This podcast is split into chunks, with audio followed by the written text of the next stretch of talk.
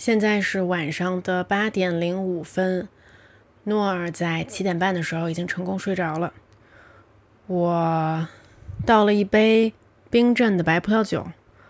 上海正在下着雨，上海的雨已经下了一天了，而且好像这个星期都一直还会在下。我蜷缩在家里最小的这个小客房的单人床上面，在床上打开了麦克风，盘着腿儿。大家好，欢迎收听害羞，我是竹子。今天呢，我想跟大家聊一聊交朋友的这个事情，关于友情的事情。嗯，我最近可能有一些困惑，因为我一直以来都觉得自己其实是个挺会交朋友的人，我的朋友挺多的，从小到大都是。但是不知道为什么吧，最近几年，尤其是，嗯。去年怀孕，今年生了孩子以后，我会觉得朋友的这种感觉好像在发生着微妙的变化，或者更加明确一点的说，我觉得友情好像变成一件越来越难维持的事情了。就你们知道，有一天我问自己。我就仔细的想了想，我说我上次交一个新的朋友是什么时候？然后我想不起来了。就身边有一些很不错、很优秀的，但是还是模棱两可，说不上是好朋友的的人。嗯，为什么会这样？今天我们就来好好聊一聊这个话题。首先呢，我想先从上周五发生的一件小事儿开始说吧。上周五呢，我做了一个大胆的决定，我决定约我的好朋友俏俏出来吃饭。这件事情对我来讲意义非凡，因为在我生完诺儿的七个月里面，好像还没有在晚上约朋友出来吃过饭。哈哈，是的，嗯，我很重视这件事儿，所以我几乎是提前一周跟他约好了时间地点，然后时间呢只能是晚上八点，就是现在我录音的这个时间，因为诺尔这个时候他已经睡着了，我相对会自由一些，嗯，我才能溜出来，而且地点不能离家太远。我总有一种心理上的感觉，就是如果这地儿离我家不远的话呢，万一出什么事儿了，我可以随时赶回来。所以呢，我们就定了新天地那边的一家川菜馆儿。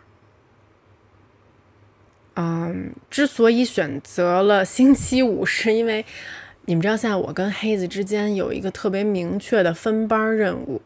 就首先我要先表扬一下他，就他真的是一个很好的爸爸，在生了孩子之后。嗯，除了哺乳期 他不能亲自去喂之外，几乎我们俩都是在五五开的平分照顾诺儿的工作，甚至有的时候我觉得他做的比我还要更多。嗯，那我们晚上值班，就是所谓值班呢，其实就是像现在我一样，就是看着监视器啊，因为诺儿在自己的房间睡觉嘛，啊，在他的床上我们给他装了监视器，如果他万一哭了呀，或者是万一。饿了，虽然说这种情况现在变得越来越少了，值班的这个人呢就会过来负责这个情况，而不值班的那个人呢，当天晚上就比较轻松，可以自由安排活动，然后比如说要出去跑步也行啊，或者说是工作也可以呀，再或者就是说啊约朋友出来吃个饭这样。但之所以我说特别不容易，就是因为我们现在这种看似。引号自由一点的生活，也就是最近这一个月才发生的。嗯，Oh shit，他动了一下。嗯，没事了，又睡了。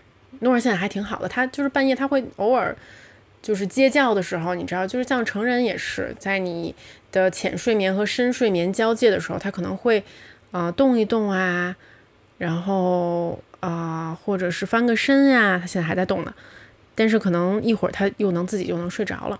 不要打扰妈妈的第一次录音好吗？乖，去睡，看起来没什么问题了。好，继续说啊，说哪儿了？嗯，你看就是这样，就是你有了孩子之后，你就不能，你的生活真的就跟以前不一样了。我很少能在晚上离开家，然后和朋友相处的时间几乎也都是能掰着手指头数出来的。嗯，之所以会这样，其实我也在反思。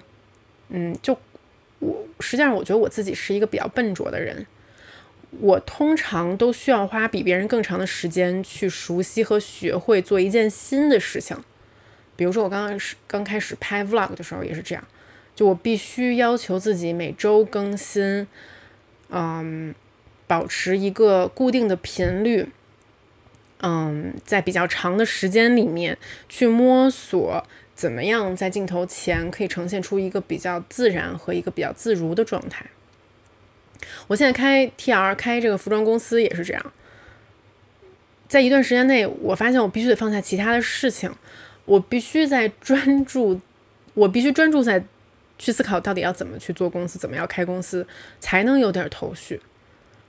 所以说，生完孩子之后，这件事情简直就是，哼，它的难度我觉得超过了拍 Vlog，远远超过了开公司，所以我需要大量的时间。去学习如何做一个妈妈，尤其我觉得自己并不是那种天生母性很强的人，我也是花了很长的时间才和这个孩子产生了情感上的链接，所以说和他之间的相处真的需要耗费我更多的精力，甚至说是比工作更更多的精力。嗯，anyway，啊。总之，从诺尔出生到今天，终于已经快七个月了。从他上个月开始在自己的房间睡觉之后呢，我才终于算是长舒一口气，至少晚上的时间又相对的回到了我的掌控之中。啊，我跟黑子也可以终于睡好了，真的就是啊，天呐，你们知道这件事情有多难吗？就是你们知道我们真的是被。睡眠不足这件事情折磨了起码六个月的时间，现在终于来之不易，可以像一个正常人一样生活了。我们俩的精气神都好了很多，也不太吵架了。在这种情况下，我终于敢约朋友出来吃饭了。OK，所以那一天呢，我就很兴奋。我提前跟黑子说好了，我说七点钟一到，我就给诺儿放水洗澡，然后呢，给他擦好香香，换上睡衣。然后我就交给你。其实过去的六个月里面，这一套流程都是由我来做的。我每一天都在做这些事情。我们希望给诺尔传递出来一种很安全的氛围，然后给他每一天晚间的这个流程都是一样的，也都是一个人来做，让他觉得很安心。嗯，唯一让黑子那天帮我去做的，其实就是在睡觉前喂他一顿奶。我说你去喂奶，这样的话我赶快梳妆打扮，然后出门见俏俏。黑子说没问题，你就放一百个心吧。而其实我觉得他带娃能力确实挺强的，我也觉得好像没什么问题。可是呢，到了七点半，奶冲好，诺尔交到黑子手里，看似一切正常。然后我还看了一眼手机，悄悄发短信告诉我说，嘿，他还提前到了，我俩约了八点钟，结果他七点半就到了。嗯，但是他让我别着急，我心里说，哎，刚好现在反正孩子也交出去了，我赶紧出门吧，没准我也能提前一点到。然后我这个短信我刚发出去，我就冲到卫生间，赶紧把头发梳一梳，涂好唇膏。然后这个时候我兜里的手机又开始震动了，这次不是翘翘，是黑子的手机号。我们俩之间有这个默契，就是说我们不想在屋里面大喊大叫。就不想当着孩子的面大喊大叫，所以哪怕是需要对方帮忙的时候，我们俩会给对方拨电话。嗯，即使是在家里，嗯。于是我收到他的电话，我就赶快跑到了诺尔的房间，然后我就看到他非常无助的抱着诺尔跟我说：“我喂他喝奶，他不喝，还哼哼唧唧的。我觉得他好像只想要你。”因为他可能过去的他妈的六到七个月的时间里面，都是都是我每天晚上在这个时间喂他喝奶，把他放上床睡觉。那个时候我就我能怎么办？我没有时间跟俏俏解释，我只能接过诺尔，然后冲进他的房间，坐在沙发上，抱着他，平复他的心情，然后把奶喂完。这期间，我一直在偷偷的盯着钟表，我心里很焦急，我知道我他妈的铁定要迟到了，但是没有办法，就是我那个时时刻只能坐在沙发上尽作为母亲的责任，我只能看着。时间一点点过去，直到把诺儿放到床上，然后关上门，拿起包，叫上车，跑出门。在车上呢，我一动不动地盯着时间。我给俏俏解释说：“不好意思，出了点情况，我刚出门。”因为那个时候已经八点了。我不仅没有早出门，我还明显的迟到。我们约的是八点，我八点才上车，而滴滴显示还有二十分钟才能到。我非常讨厌迟到，就是如果我可以的话，我都希望自己尽量不要迟到，无论是跟朋友的约定，还是工作，还是别的。如果说到了约定的时间我还没有到，嗯，我会很自责，在车上的每一分钟都会让我觉得很难受。嗯，我记得我在车里面就盯着。上海的这个红绿灯，我就说，为什么现在红绿灯这么多？而且尤其想到俏俏她还提前到了，就更令我感到不安。然后那一刻，我就看着窗外的景色，然后体会着自己身体里面这种非常消极的、讨厌迟到的这种情绪。那一瞬间，我就突然觉得说，上周你不配拥有任何朋友。我开始想，真的就是我上次。跟朋友度过有质量的时间是什么时候？啊，好像是在大理吧。但你们知道，在大理也特别逗，就是 Summer 也很天真，他就跟我们约好了说啊，十二点我们去哪里哪里吃饭。但是我们就总会迟到，到后来他就也处之泰然了。后来他才知道，哦，原来你跟孩子一起出来旅行，你是无法保证时间的。就他可能会在临出门前突然要换尿布。他可能在临出门前，我们没有计算好喂奶的时间，我们又要花时间喂奶。Anyway，反正就是在过去半年里面，我都是一个不靠谱的朋友。我也没有跟我的任何过去的好朋友度过有质量的时间。我可能会偶尔和石头在工作之余说上两句。啊，在过去的这么长时间里，可能抓到了三个小时时间，跟韩夏录了那期喷嚏。而此时此刻，在出租车上的我，甚至不能准时的出现在和朋友的约会里。那时候我就觉得，我好像成为了我原来最不想成为的人，那种因为一个孩子的出现就失去了自己生活的人，失去了自己朋友的人。就那一刻，我感觉万念俱灰，我感觉非常无力。不好意思，就是这么情绪化。，Yeah，其实后来当然是没事儿了。就下了车之后，我几乎就是。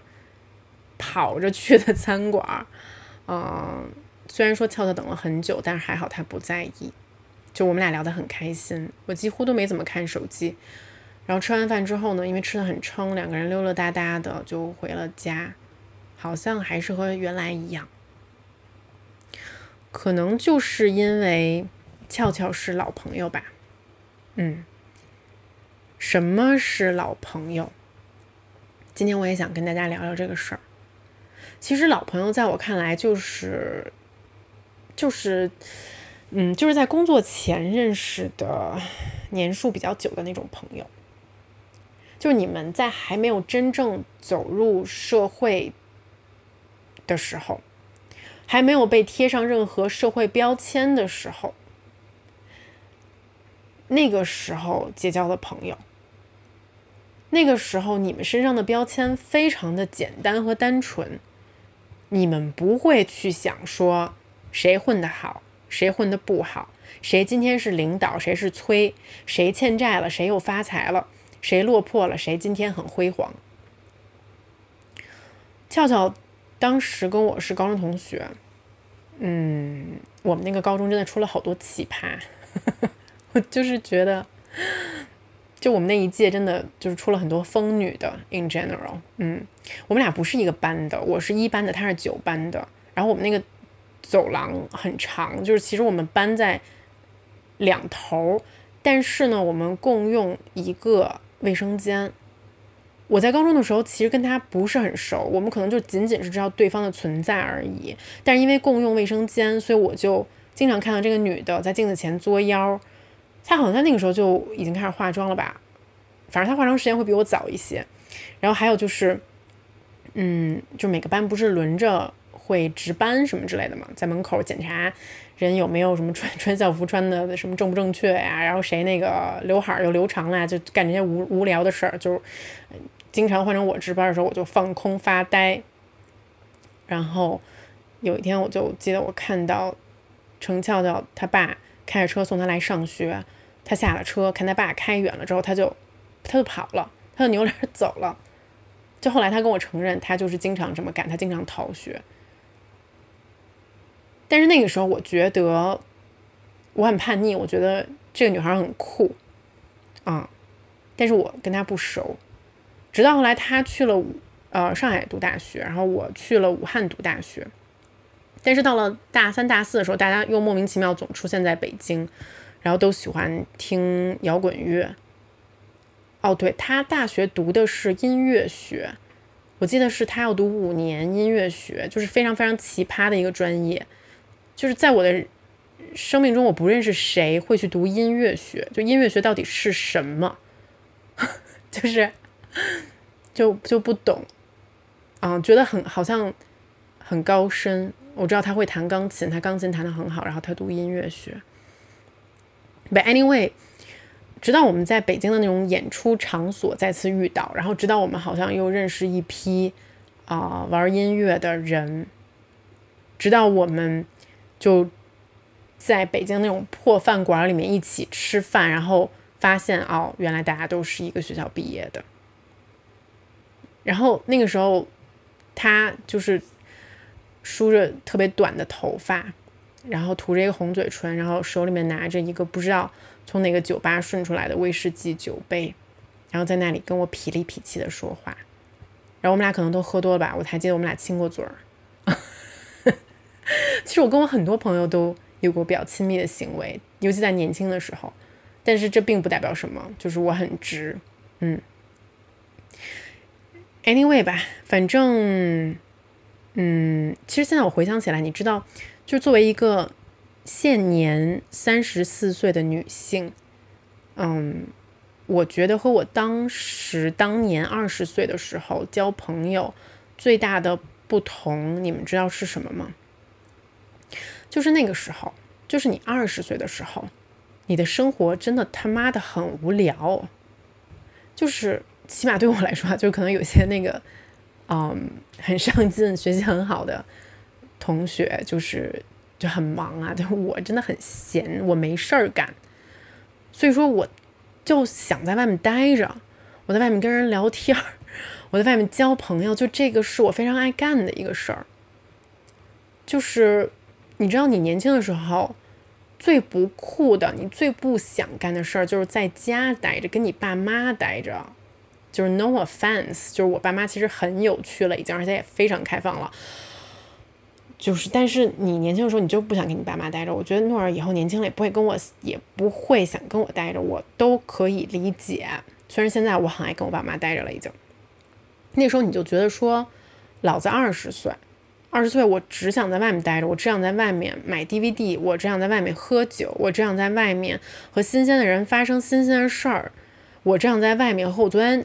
晚上认识的女孩，第二天一起去喝咖啡。我这样在外面，在 live house 门口卖票的男孩约出去喝酒，你知道吗？就是外面太好玩了，没有什么比外面 更好玩的。就是我不知道你们有没有经历过这么一个时期，就是你感觉你终于没有束缚了，学校的束缚、家长的束缚、作业的束缚、升学的束缚。等等等等，就是你终于感觉到此刻我自由了，我成年了，我可以为自己做主了，我可以为自己负责任了。虽然说其实并没有真的，那个时候你还是拿你爸你妈的钱，怎怎么怎么怎么地，起码我是啊。但是你觉得你自由了，你成年了，这个瞬间对我来说是高中毕业的那个暑假。从此以后，从那个时间开始，我就是很迫切的想成为一个大人。我想去做大人做的一切的事情，所以我就在外面待着。而且，其实现在想来，那个是我快速成长的一个时期，也是我交的最多的朋友的一个时期，以至于我现在的大多数朋友，如果仔细想来，都是那个时候结交或者真正变熟的。我其实也忘了。我到底怎么跟程俏变熟的了？嗯，在摇滚演出场所偶遇过几次，知道他喜欢哪个男孩，他也知道我喜欢哪个男孩。好像听说他毕业之后要去英国读书，然后我也要去，我们俩就一起约着喝酒。然后我还记得他带我去上海的一个西餐厅，然后我们俩在那里就是大聊感情事。然后在那里大放厥词，然后觉得自己就完全 totally 是一个成年人，然后开了一瓶红酒一饮而尽，又开了第二瓶，又一饮而尽，然后我就喝晕了，我真的喝晕了，然后回不了家了，嗯，俏俏就说：“那你跟我去我们家待着吧，他们家在不远的地方。”然后就到了他们家。我记得当时我天旋地转，然后我我喝吐了吧？应该在他们家卫生间里躺着，然后我就非跟他说：“你们家瓷砖是机器人做的，还是你们家瓷砖上面是机器人？反正就是我觉得他们家的这个厕所是一个机器人元素的这么一个一个厕所，嗯。”然后我就跟他就是说了一个晚上，然后我们俩就决定说，嗯，等我从曼城毕业了以后，如果他那时候还在伦敦的话，我们俩就一起在伦敦租房子一起住，嗯，就当室友。现在想想，就是年轻人交朋友真的很随意，你知道吗？就是你没有太多的门槛，你没有太多的 boundary，就是你挺容易就交心的，你知道吗？唉，然后我就真的从曼城搬到了伦敦，嗯，那个时候就干起了这个在英国拍婚礼的这个生意。然后我俩在东伦敦租了一个贼大的房子，就是东伦敦那种原来是厂房，然后后来改造成民居的那种房子。东伦敦有很多，然后很多这种厂房改造的，呃，房子后也也当做是。餐厅啊，美术馆呀，嗯，图书馆呀，就还挺酷的。当时我们租的那个房子真的巨大，因为其实东伦敦这样的房子就是性价比其实还挺高的，嗯。然后再加上当时也是还处于在挥霍父母的钱的阶段，那好像是我挥霍父母钱的应该是最后一年了吧？就之后很快就也倒是独立了，但是那个时候就还蛮挥霍的，他也是很挥霍。I'm sorry。啊，对不起，妈妈、爸爸，嗯，对。总之，我们那个客厅就是大概有六七十平，然后我们那个房子还有三个卧室、三个洗手间和一个巨大的厨房。就我们那个客厅大到就是可以骑自行车，就是 literally 可以骑自行车啊。然后呢，我当时也不是很懂，我就把其中一部分的空间改造成了一个摄影棚。我想说。我可以给英国人拍婚纱照，但是后来才知道，原来英国人不拍婚纱照。原来婚纱照这个概念都是咱们中国人发明的。Anyway，这是另外一个故事，跑题了。如果你们想听我以前在英国拍婚礼的故事，可以给我留言，以后我找时间说吧。总之呢，我就和俏俏搬到了一起，搬到了这个很大的一个东伦敦的这样的一个厂房。就这样一个这么一个大房子里面吧，嗯，但是那个家什么都没有，就我们租的时候就是一点家具都没有，然后我俩就去逛啊我们附近的那种很大很便宜的，就比宜家还便宜那种家具店，然后我们说就是无论如何我们就是我们俩各自负责给自己的房间、自己的卧室买那些最基本的东西，什么床啊、乱七八糟的什么柜子啊什么之类的。但是客厅就是属于那种我们共同要建设自己家园的那个，你知道吧？所以我俩要一起去买，一起去决定。我们就说我们给客厅买一个沙发吧。可是我们逛了很久，要不然就很贵，要不然就很丑，就是哪个沙发都不太行。终于我们在户外的那个区域。我们俩看到了一个秋千，一个铁秋千，一个巨大的能坐三个人的铁秋千。然后不知道为什么，我们就觉得说这个是这个家具店最棒的一样东西，我们必须要拥有它。然后我们就立刻 right now 要把它买回家。然后那个店员把那个秋千，好像还是就就就谁他妈买秋千啊？就谁在伦敦买秋千，我们买秋千，然后那个店员把那个秋千给我们包起来，就是它其实可以就是折成一片一片，你自己安装的嘛。我记得很清楚，那个盒子上面写着 fifty kilo，五十公斤。然后我们就打了一个便宜的小出租车回家，然后我们俩就挣扎着把一个五十公斤的盒子抬上楼梯，然后花了一个晚上的时间。一个人用一个螺丝刀把那个秋千给装上了，我感觉我那个手都快攥脱了皮儿了，你知道吗？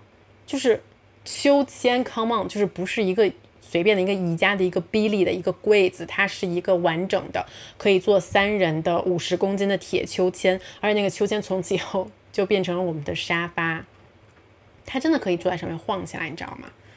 嗯，然后在客厅的正中央，我们家就是有个大秋千。之后，所有的人来我们家，第一句话就是为什么你们家会有一个秋千？I don't know。后来我们在那个家里面杀了十几只小老鼠，还在那里养了一只小狗，然后我还在那儿谈了一个很重要的男朋友。那些时光，那些时间里面，悄悄都在。啊，我也想讨论为什么你们觉得老朋友这么的珍贵呢？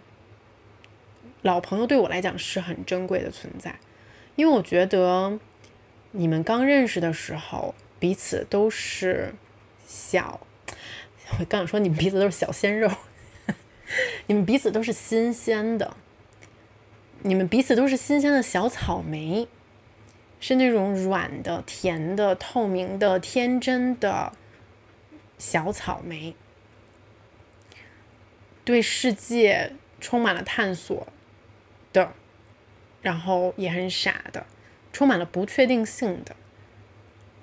嗯，那个时候我觉得我二十岁了，但是我的性格还在不停的变化当中，我的观点也都在日新月异，我整个人都是还是在一个不停的，就是在一个变化当中的。嗯，而能塑造你性格的，有很大一部分。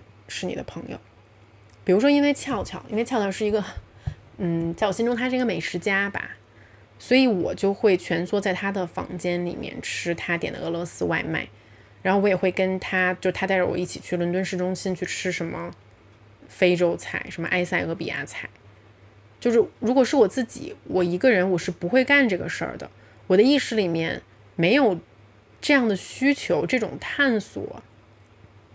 但是朋友会拓宽你的一种边界，而且你知道，就是很多时候你的记忆经常不清晰，你干的很多傻事儿也是储存在你朋友的大脑里的。就比如说，跳跳老回忆起来我们俩一起住的时间，然后我老我老喜欢跳楼，你知道吗？就因为我们家其实住一层半，然后打开窗户呢就可以直接到大街上去，然后我一旦跟我当时男朋友就吵架，然后我就直接跳楼走了。然后一开始大家还都 出去追我，就很担心我，但后来他们就处之泰然了，因为他们知道我胆子小，就我也不敢去太远的地方。让上竹离家出走最多一个小时，他一定会回来的。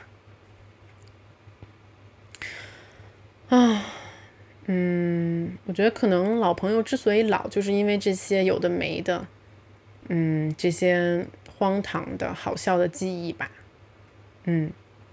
就是你们年轻的时候真的是在一起 have fun，我不是说我现在就没有办法 have fun 了，可是确实是有很多现实的因素在羁绊着你呀。就比如说那天我们吃完川菜，然后回到家，也不过才是晚上十一点而已。就是我，我们不过也才在一起相处了两个半小时的时间而已。但是呢，我就觉得，对于现在三十四岁的我来说，这种。相处是刚刚好的，因为老娘第二天早上起来还要带孩子呢。就我没有办法像年轻时候那样去喝大酒、跳游泳池、在大街上躺着。就这些事情，我在二十岁的时候干的很多，因为第二天我也不需要干什么事情。其实后来俏俏毕业之后，他先回国了，然后我在英国又待了很长时间。我们有挺长时间，真的是就是异地。异地的朋友，嗯，但是呢，你知道，就是他结婚还是会找我当伴娘，然后还是会让我在他婚礼上发言，就是我还是会像现在一样假装不介意，但是心里还是很开心他这样做的，懂吧？嗯嗯，他其实有很多朋友，我也是，但是我觉得我们之间其实没有特别的占有欲。我也在想，说我是否曾经对一个朋友产生过占有欲？一种经常发生的情况就是，原来你跟这个人你们很好，但是突然你的朋友有了另外一个好朋友，这个时候你会不会难过？嗯，坦白讲，我觉得我不会的原因是因为我本人其实是一个中央空调本条。就是我的朋友很多，就谁跟谁好了，好去吧。我 我其实不是很在乎，我就是希望所有人都可以享受当下就好了。然后他们如果在那一侧，那如果他们在那一刻那一段时间更喜欢彼此，更喜欢彼此超过喜欢我喜欢去呗，无所谓。就是我觉得朋友也不是要天天黏在一起的。老娘也是要有很多事情要忙，有很多事情要去做的。但是我记得我在伦敦的时候，就是有一段时间我跟另外一个朋友 Rosa 玩的很好的时候，然后俏俏会有一点点小小的嫉妒。然后那个时候我还觉得就是他挺可爱的，我我跟你说他也不是真的嫉妒，他就是嘴上说说而已。然后我更大的一个愿望就是我希望所有人跟所有人都是朋友。然后这样的话，我们就可以形成一个圈子，在这个圈子里面。没有什么一对一的关系，或者所有的一对一的关系都是暂时的，谁跟谁好都无所谓，反正我们大家都在一起好就行了。但是你们知道，就是我现在问题是，我觉得我曾经引以为傲的这个圈子，现在开始变得松散了。当然还没有到瓦解的程度，但是这个，但是我觉得就是原来我认为很多无坚不摧的东西。原来我认为非常非常重要的友情，现在在背一些啊，在背一些人生的流程。就我有时在想，说诺尔以后长大了会不会听我的博客，会不会看我的视频？我肯定会觉得很尴尬，你知道吗？就是我曾经把它形容成绊脚石，我曾经把它形容，现在我把它形容成人生的一个流程。但是就是你知道。你知道我的友情有被这些人生的流程所干扰到，唉，就真的，我说真的，就是原来我是觉得可以为朋友上刀山下火海，但是现在我真的说生孩子是对友情一个很大的挑战。之前我看到一条评论说，竹子生完宝宝后的几级喷嚏。我听起来有一丝尴尬，怎么说的来的？反正意思就是说，嗯，他觉得我跟韩夏，嗯，表面上啊，面也不是说面和心不合吧，反正就是，嗯，其实还是各自在聊着各自的话题，然后假装理解对方吧，啊，然后他也觉得。就是以他自己的情况来看，确实生完孩子之后就没有办法和朋友变得像以前那么亲密了。我记得我看到这种类似的评论，其实有挺多的啊，就不止这一条，我都会，我我还是会好好的反思一下。就是你们知道那天我在想，就是韩夏对我来讲还是一个很特殊的朋友，哎呦，等一会儿啊，我喝我要喝一口酒，我有点说到口干舌燥。韩夏对我来说还是一个很重要的朋友，因为他是我为数不多的在工作以后认识的朋友。嗯，很多人都会说，工作以后是不是更难交朋友？和你的同事能成为朋友吗？我说真的，我觉得工作以后交朋友就是更难了。其中一个最大的问题就是你们没有时间培养感情。就是学生时间，就我像我前面说的，就是你有好多时间啊。就是你最大的问题就是不知道怎么消磨时间，不知道怎么打发时间。而朋友就是你最重要的一起打发时间的好伙伴，对吧？比如说你们约着下课一起去吃哪个餐厅啊，你们一起去做美甲。我还记得原来我朋友烫头发，我还在旁边陪他。我靠，我我当时我怎么这么闲？我就。就我能一边陪他烫头发，一边跟他聊天儿，我现在都觉得不可思议。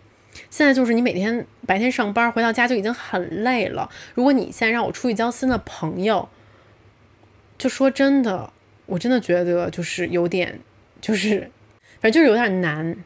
就是你面对新的朋友，你们得交流吧，你们得讲故事吧，是不是啊？就是。尤其现在网络这么发达，就是很多时候我想倾诉的时候，我想交一个新的朋友的时候，我还不如在网上刷手机呢。我总觉得，也许远方的某个 UP 主在跟我有一样的忧虑，然后我俩就是在那个瞬间快速的产生一个 connection，然后快速的分手，就是快速的网络朋友，你懂吧？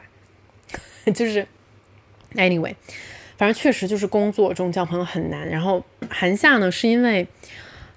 就是我俩被给予了一个特别特别好的拍摄的机会。其实我们刚认识的时候也没有很熟，我们就只是很早就知道彼此的存在而已。然后我觉得他特逗。真正变熟是拍纪录片的一个机会。他是导演，我是演员，然后整整一个月的时间跑了全世界好几个国家，每天都泡在一起。记忆里面有好多瞬间就是很难忘的，比如说刚到纽约的那一天，就是又有时差又很疲惫，然后我们终于睡到了一个很软的床的一个酒店，然后阳光很好。我不知道为什么我会记得这种就这种瞬间型的小事儿，然后我觉得很舒服。然后旁边这个人，我觉得他就是很美，就是我们在这个时刻在一个空间里面。然后再比如说，嗯，在阿姆斯特丹的时候，我特别特别想吃泡面。然后我们俩住一个房间，大半夜了，我就非得吃泡面，然后又找不着，又找不着可以泡的那种碗，然后我就，我就那个拿那个浴室里的牙缸我就拿浴室里的牙缸泡面。然后再比如说，嗯，我们在东京的时候，整个剧组人都住在那种很日本的房子里面，然后床的数量不够。我韩夏就还有一个制片助理，我们三个人就睡一张床，然后睡觉前就每个人必须得讲一个心碎的故事，讲一个在爱情里受伤的故事。然后那个时候我已经二十八岁了吧，我是二十七还是二十八？然后他比我大一岁。如果不是这种特殊的契机，我觉得我们真的不可能这么快速的成为朋友。然后在拍完那个片子之后，我跟韩夏一起开始录播客，录喷嚏。韩夏，我韩夏跟我其他从小一起长大的朋友有一点不一样的是，就是因为他是在工作中认识的，我们是在工作中认识的，所以他可以给我很多工作上的启发。比如说，原来我们拍一个大疆 Osmo 的一个广告片，然后剧情是有点玄幻的那么一个，嗯，类似于多重宇宙的那么一个故事线。然后这个这个片子里面所有的细节，这个剧本就是我俩打电话聊出来的，就是我真的很难跟另外一个人。像跟他一样这样打电话聊出一个剧本来，我们确实也在一起做过很多让我觉得很骄傲的东西。而其实从一定程度上，因为他是科班出身，我不是，我是自学出家的，所以我觉得在事业上、在工作上，他还给给了我很多很多的帮助。但你知道，就是作为创作者，尤其是女性创作者，我觉得最难的一点就是，嗯。你如果真的想做出点事儿来，比如说你真的想拍自己的长片，你真的想就是闯出点名堂，那你确实得混圈儿，你得社交，你得交新的朋友，你得知道现在世界在发生什么。嗯，因为就是其实留给你的时间窗口并不是很多，这是另外一个话题啦。就是很多时候，就是反正在这种创作领域吧，你年轻的时候没有那冒出头来，你就很难再冒出头来了。所以我觉得，我跟韩夏最大一个差别就是，他知道这一切，然后他过去这么多年一直都在努力，他就有一个梦想，他就是要拍电影，他就是兢兢业业，他就是不放弃，他就是目标非常的坚定。而我就是我没有。我没有这个东西，我很羡慕他。就是有时候我会被他影响，就我曾经也觉得，是不是我也要这样？就是我也要跟他一样去追一个梦，我也要拍个电影还是啥的。但后来我发现，就是并没有。就即使你们是朋友，但是你也要需要一定时间发现，就是说我不是谁谁谁，我不是谁谁谁，我只能是谁？就我只能找到自己的路。就虽然我的路没有那么崇高。就是虽然我的路就只是我可能只想快乐的活着，我没有一个特别伟大的梦想，所以说结婚生子对我来讲就是一个特别自然的事情了。嗯，虽然说也经历了一些事情，但是我觉得，嗯，但是我觉得我还是挺享受现在自己的生活的。而韩夏，我们。可能在这一方面上，目前在走一个不一样的道路。可能他结婚生子对于他来讲还是一个很遥远的事情，并不在他的人生计划当中。所以说，就是回到刚才那个问题，刚才网友提到那个问题，我们是否还能成为像原来一样好的朋友？我觉得也在于我俩能不能过这个坎儿。就是又把自己的孩子形容成一道坎儿，但是，但是真的就是你的时间有限，你如何在有限的时间里面继续维持原来的友情？如何不让你原来的好朋友和你渐行渐远呢？因为我觉得我们都有小学的好朋友、初中的好朋友，但是现在我们已经不说话了，就完全不联系了。为什么有的朋友会特别的亲密，但后来却渐行渐远呢？嗯，我觉得，我觉得每个人都有一套自己的系统，这个系统里面装着你对这个世界的认知、你的思考、你的叙事。比如说啊，嗯，就是问一个问题，就是你觉得幸福是什么？就咱们现在大家就现在立刻想，就你觉得幸福是什么？这个答案其实不需要有什么哲学造诣，也不需要多么惊世骇俗。就比如说，我可以告诉大家我的答案，就我的答案就是幸福，就是在一个很美的地方，可能是在大自然里的某一个地方，建一个房子，然后花费几年甚至是几十年的时间把它变成我理想中的样子。这就是我认为幸福的事情。但是所谓系统，我刚才说的这个系统，就是你有仔细的想过这些问题，对于世界的很多思考，对于你人生的很多思考。那么绕过来说，为什么有的朋友我觉得会渐行渐远呢？其中最主要的一个原因就是，其实系统弱的人会被强的人卷进去，会被卷到别人的这个系统里面、别人的话语里面、别人的逻辑里面。这样的话，两个人就没有办法再成为朋友了。就是你们必须要共同前进，或者你们的系统是要旗鼓相当的强或弱。而为什么说在学生时代交的朋友比较容易呢？就是因为在学生时代的时候，我们的系统都差不多，就你没有什么太多，就你关心事儿都差不多。有多大点事儿啊？不就是学校那点事儿，老师那点事儿吗？就算是你想去关心别的，你也没那个生活经历，所以说就更容易和彼此之间成为朋友。但是你工作之后，你们的系统差异会一点一点一点的放大。就别说工作了，就算是上大学以后，我记得我跟我高中朋友冰冰也是失联了两三年时间。就是他上中戏以后，后来他告诉我说，他觉得就是他有点故意想去梳理过去的朋友。因为他觉得大学好像更有趣一些，大学里交的朋友更酷一些。但是我觉得对于朋友来说，真正的挑战并不是你们所面对的这个生活内容一样的时候，而是不一样的时候。在不一样的时候，你们仍然可以不停的提高自己的认知，然后把自己的生活活出味道来，活出滋味来，然后把这些不一样的生活当故事讲出来。如果是这样，你们就还可以再继续成为朋友。所以说，我跟韩夏会因为我生孩子这件事儿疏远嘛？我觉得这是一个挑战，这是我们友情这么长时间以来的，确实得是一个挑战。而且，我觉得，尤其是我这一方面，更需要加紧和他的联系，和他平时的大大小小的沟通。而且最关键的是，我也希望自己尽早的可以去适应母亲的这个身份，然后把。除了母亲之外的自己，一点一点的找回来，然后做的更加的丰满。因为我希望以后我给诺尔留下的印象就是，我不只是他的妈妈，我也是一个他可以 look up to 的这么一个人。就我希望可以成为他的榜样，因为我觉得榜样的力量是最大的。榜样的力量，你不需要说，他看，他就能懂，他就能明白。所以我要有自己的生活，我要有自己的人格，我要有自己的工作，我要有自己的事业，我要有自己成为另外一个人的样子。而且我相信这样的话，也可以让我把友情维系的比较好一些。Anyway，这就是我今天 B B 的部分，就说了好多呀。嗯，我在评论区里面挑了几个问题，那然后我们就互动一下好了。可以没理想的这位朋友，他说：“如何面对和接受曾经无比亲密的朋友最后渐行渐远？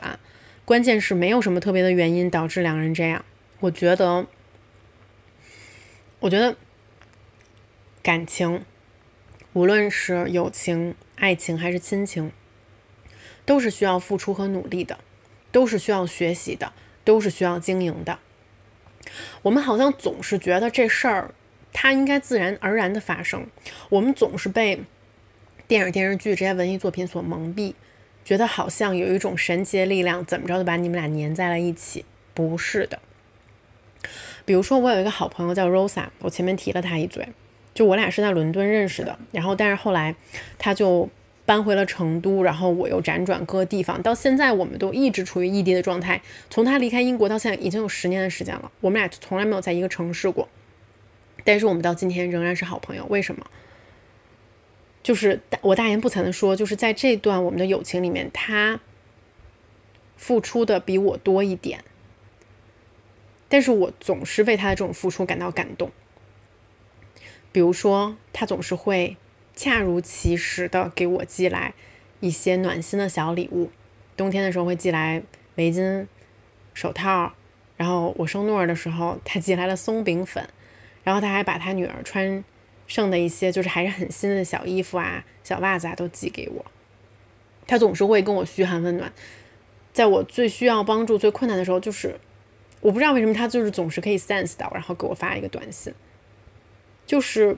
你们也许会有物理上的距离，但如果你真的珍惜这个朋友，那你就主动一点，你就暖心一点，你就不在乎一点，你就大度一点。Amelia 七五零五说：“是否收入不在一个水平，导致生活水平不在一个等级，从而会让朋友渐行渐远？”这个问题真的提得很好。嗯，我有没有跟自己收入水平差得很远的朋友？我肯定有，因为我的大多数朋友都是学生时代的朋友，所以说我的很多朋友他们是对金钱不 give a fuck 的那种人，就我在他们面前我是很俗的，你知道吗？所以就是这似乎并不能影响我们的友情，因为我觉得财富这件事情其实。是一个双刃剑。我身边有见识过有人得到了财富，变得富有了，变得有钱了之后，反而失去了原来的朋友。可能这个时候你身边会围着更多的人，反而会让你处于一片迷雾之中，你不知道谁是真正的朋友，谁只是想去利用你而已。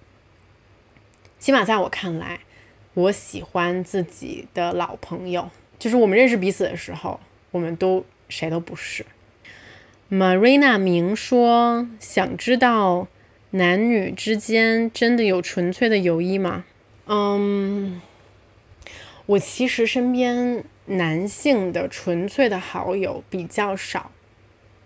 我之前有结识过几位，就是挺铁的男性朋友，但是最后我都把他们丢了，就是没有好好的维持住这个友情。但是据我的观察，我身边是有的。说实话，这个问题上我也不是专家，我也不知道人家怎么就可以维持的这么单纯、这么美好。我也在学习当中，但是我觉得是有的。Rebecca Lisi，哎呀，我靠，这名是这么读吗？Re，嗯，他说我是一个特别注重仪式感的人，身边朋友过生日，我会特别用心的准备礼物，但是等我生日那一天，从早到晚也没有等来一句生日快乐。虽然我的朋友连自己的生日都不过，但是我还是会有落差，而且他们明明知道我注重这些，为啥就不能稍微为我破例准备呢？OK，这件事情我还是蛮有发言权的，因为我是一个记性很差的人。你现在让我背，就是我身边朋友的生日，我可能，比如说我现在在脑子里面在想，我就不知道，我不能准确，我不能准确跟你说出很多朋友的生日，但我不能说出他们的名字，我要假装知道。但是呢，我会在这个朋友，我会我会给这些朋友悄悄的分类。比如说，我知道有一些朋友，不是，比如说我知道韩夏就是会比较在意这些东西的朋友，所以我一定会尽可能的记住他的生日，然后以及在他生日的时候给他写卡片，给他准备生日礼物，因为他也会这样对待我的生日。但比如说像石头这种就是不是很在乎的人，然后我俩就会进行互免原则。总的来说呢，我还是觉得这件事情并不是那么的重要啦。Myself sure。这位朋友说：“友情中是否存在竞争和比较呢？会影响这段关系吗？”我觉得会的。嗯，说不会一定是假的。但是我觉得，如果是真的朋友，存在竞争和比较，害怕对方比你强，起码对我而言，是因为我害怕失去他，我害怕他走远了。然后他不 care 不计较过去的这些情谊了，我觉得并不会是恶向的那种感情，就起码在我交的这些朋友里面没有存在过。我觉得如果是这样的话，那你们就别当朋友了。一颗酷酷的蛋问说：“如果和闺蜜的老公关系不好，导致隔阂，可咋办？”我给你们说一个秘密，就是我看闺蜜的老公都不太顺眼。就是很少有那种让你觉得顺眼的，就是你总觉得他们配不上你的闺蜜。也有一些，就是我知道这都不该说，就是你真的不该说，但是偶尔也会小小的在闺蜜面前吐槽一下她的老公，或者跟她一起吐槽，但这些都无伤大雅，你知道吧？我觉得会真的伤害感情的。不是这种小小的吐槽，而是把一些事情真的上纲上线了。就你非得让你的闺蜜选一边儿，你是选我还是选你老公？那我觉得这个就没必要了。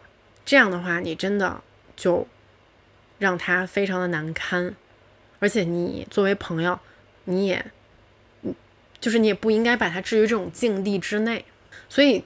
嗯，我觉得我们还是应该多多少少注意一些，就毕竟他是你的朋友，他爱的人，你应该去尊重，你应该试着去理解，就哪怕你不理解，那你就尽可能 shut up 或偶尔跟他小小吐槽就好了，尽可能还是不要跟她的老公之间产生隔阂，不然真的很尴尬。OK，最后一个问题吧，Sunburst T T T T，他说怎么认识新朋友是我的苦恼，年纪越大越害羞，嗯。我前面也说过了，我在这方面现在也不是很灵光。我在最近几年也没有交过什么新的朋友。但是就我以前的经验而言呢，就如果你还年轻啊，你可以使用我年轻的时候的经验，就是你要记住一件事情，就是你不是世界的中心，就是你不是闪光灯的焦点，就是你丢脸这件事情其实没什么大不了的。如果你喜欢一个人，那你就主动的去跟他结识啊，哪怕被拒绝了，也没什么好丢脸的。比如说我的一些朋友，尤其那种比较内向的朋友，就是我主动出击啊。像石头就是，嗯，他就是很不爱说话那种人。然后我记得我们俩友情的开始阶段都是我主动，然后我主动把他约出来，在咖啡馆坐着三个小时时间，然后他就听我一直在那叭叭叭叭说，然后就逗他笑啊。但是是因为我内心觉得这个女孩很酷，我就是想要跟她成为朋友，那我就是会主动。就被拒绝又如何？你们最后又真的没有成为朋友又如何？It's not the end of the day。那除了害羞，其实没有什么这个之外呢？我觉得一个交朋友，成年人交朋友的很重要的途径就是兴趣爱好，真的。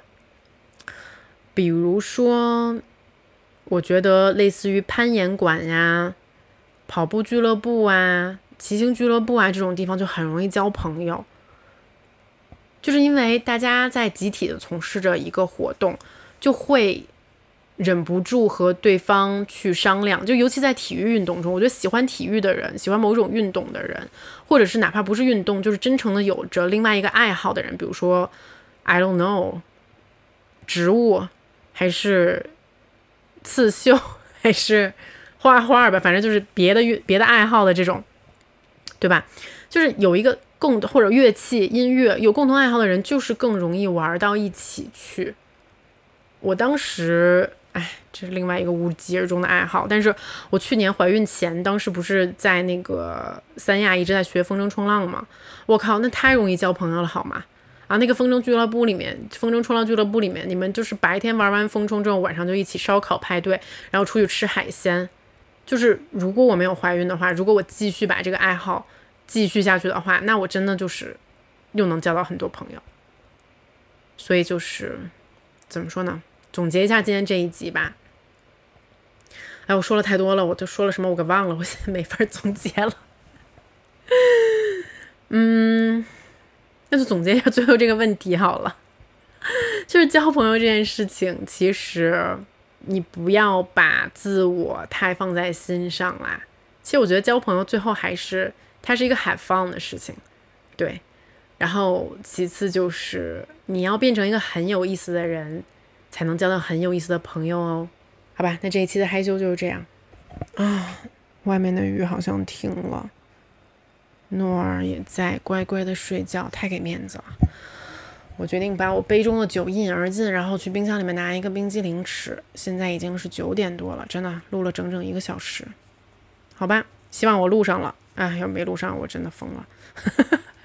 那我们下次见，拜拜。